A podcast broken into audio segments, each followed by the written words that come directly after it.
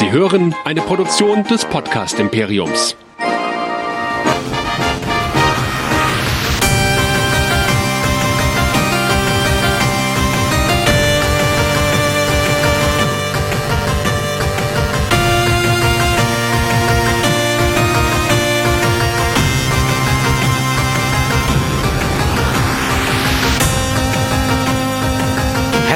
Willkommen zu Game of Nerds, der Game of Thrones Podcast Show hier bei nerdizismus.de. Mein Name ist Chris und mit mir dabei Nerdizist Michael. Hallo. Hallihallo. Weiter geht's mit unseren Game of Thrones Darsteller Interviews und heute hatten wir jemand, von dem wir vielleicht sogar mal äh, sagen können, da haben wir den würdigen Nachfolger von Doug Jones schon mal im Interview gehabt. Wir reden nämlich heute mit Russ Mollen. Und da musste ich ganz ehrlich gesagt auch erstmal nachschlagen, wen der in Game of Thrones gespielt hat. Ja, du hast mir, ich war ja nicht da an dem Tag. Ich war leider nicht da an dem Tag, aber du hast mir gesagt, der spielt einen White Walker, richtig?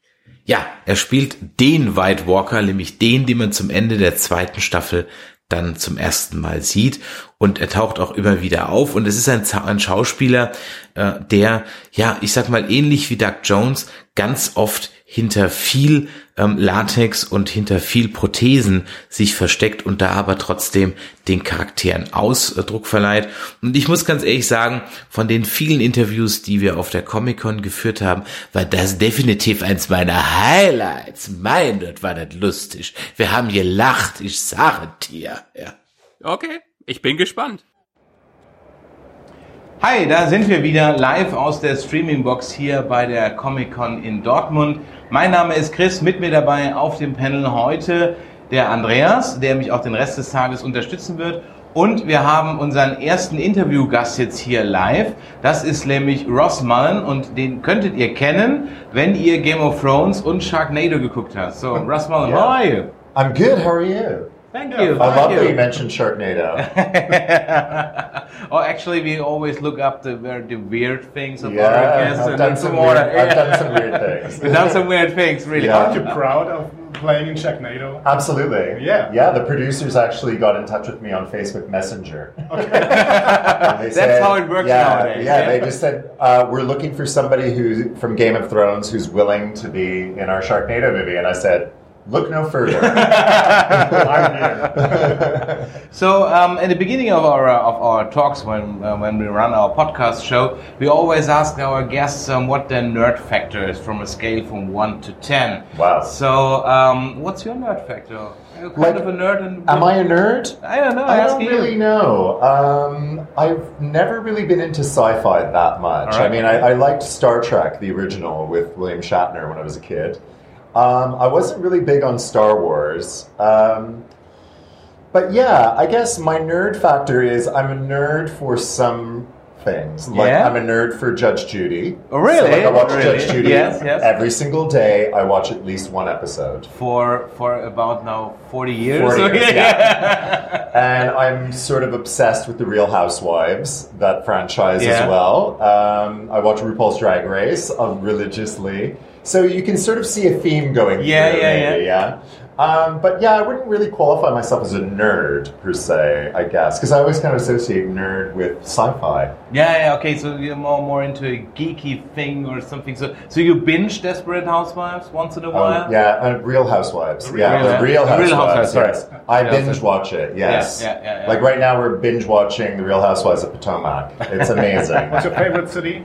My favorite city at the moment is Dallas. Dallas. Although it used to be Orange County for many years, Okay. but Dallas is really rocking it this year. So, um, starting, uh, um, would you consider being a White Walker fired your career on? Yeah, it did. I mean, it certainly changed its gears. Yes. Uh, I had been working in children's television for many years as a puppeteer uh, on a kids show for the BBC, and I was also on another kids show called The Numberjacks. Um, then, you know, I, I got uh, Clash of the Titans. I was cast as a witch in that, and that was my first big prosthetic job. Yeah. Um, and it was very difficult. I was working with Liam Cunningham, actually, Yes. who's here today.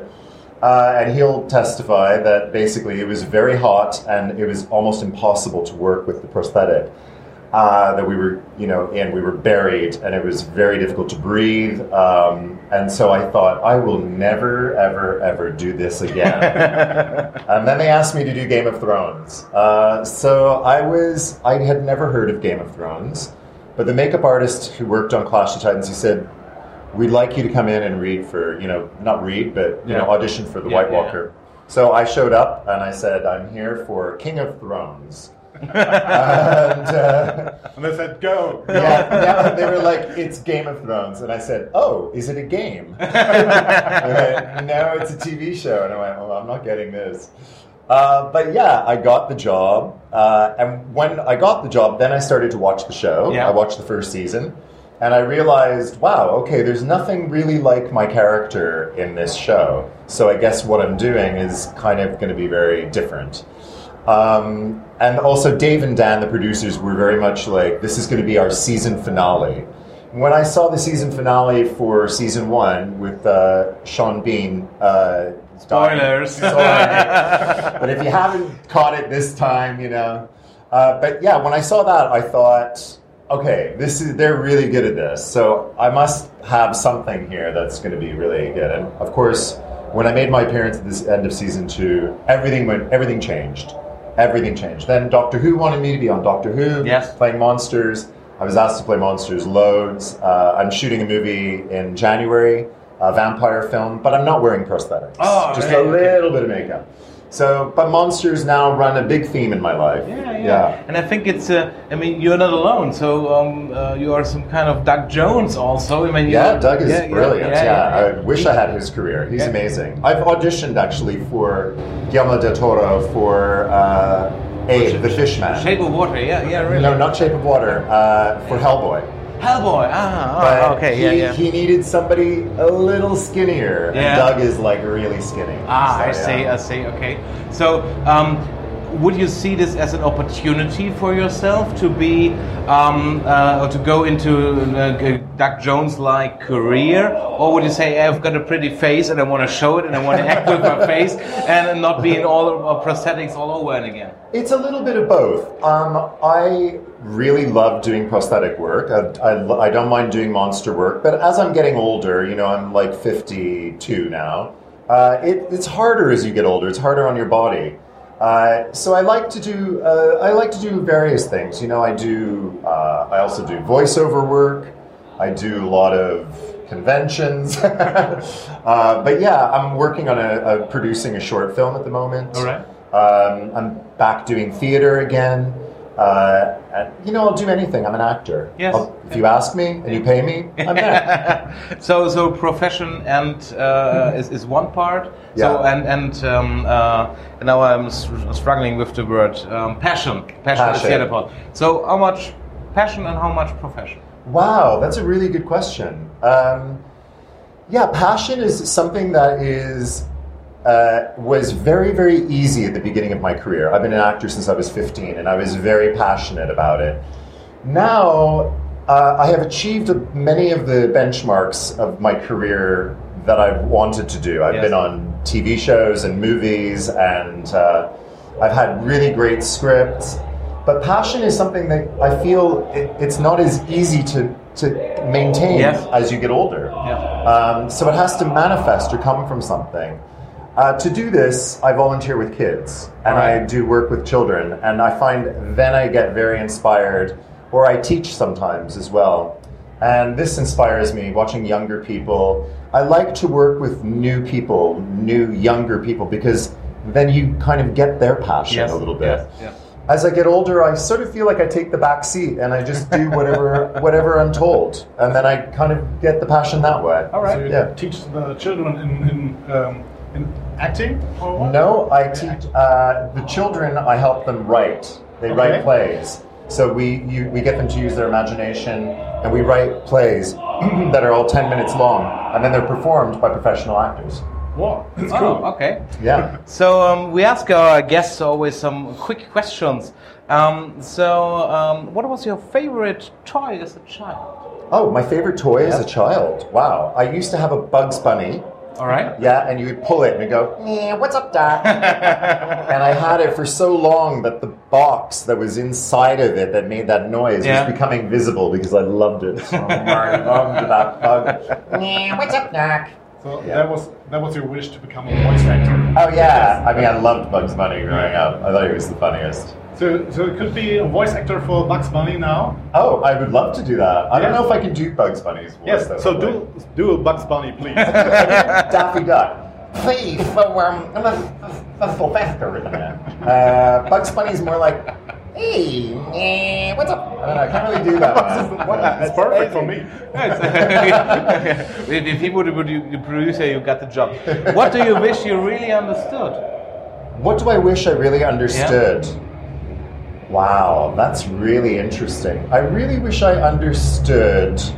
Um, I really wish that I understood my own brain and why I feel fear sometimes when there's nothing to be afraid of. Why, you know, why I make choices to do something that are not always the right choices. I would love to understand the brain. So I'm always searching about that. I like to read books about, you know, self help books, you know, understanding philosophies and stuff. Yeah. Okay. So understanding myself. Oh, What do you wish people understood about you? oh wow.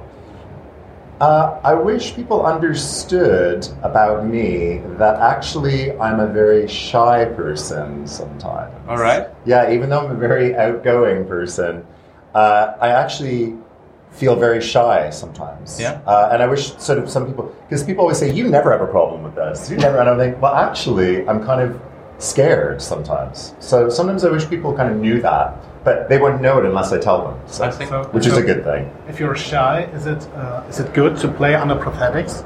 Yeah, it is. It is very good. I mean, you're you're already you're suddenly another person, you know, Yeah. or another being, another creature. So you can it can be anonymous when Very you anonymous. walk into the. This is what's wonderful about the job is the anonymity. Yeah. You know, it's wonderful because I can t- I can get on the tube and the bus in London, and nobody's going to recognize me. Okay. So, but you know, Until now, until now. Till now, yeah. until now. So, um, all of our guests also um, get a little treat at the end. Oh and I God. know um, that um, uh, people who are not from Germany are mostly fancy about German booze or German candy. Right. Um, so you can choose whether you want to go with a German candy. So we have chocolate, we have Haribo, we have little chocolate, or you can stick with a local um, herb liquor, and you can stick with the booze. let's do the herbal liquor. Yes, I appreciate it very much. So we start off the day, uh, Andy, for okay. you. Yes, For me too, yeah. And, So uh, is this and like as well for our This producer is over this here? is kind of like yeah, Kinda Yes, like kind of like Jägermeister,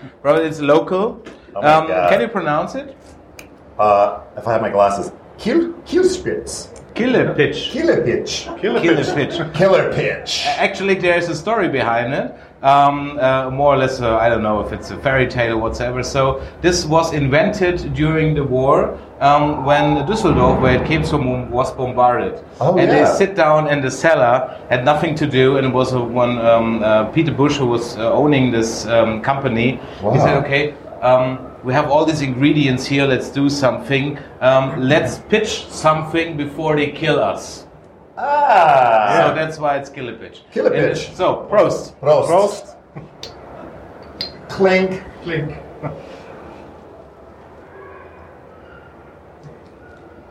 That's nice. Oh, that's right.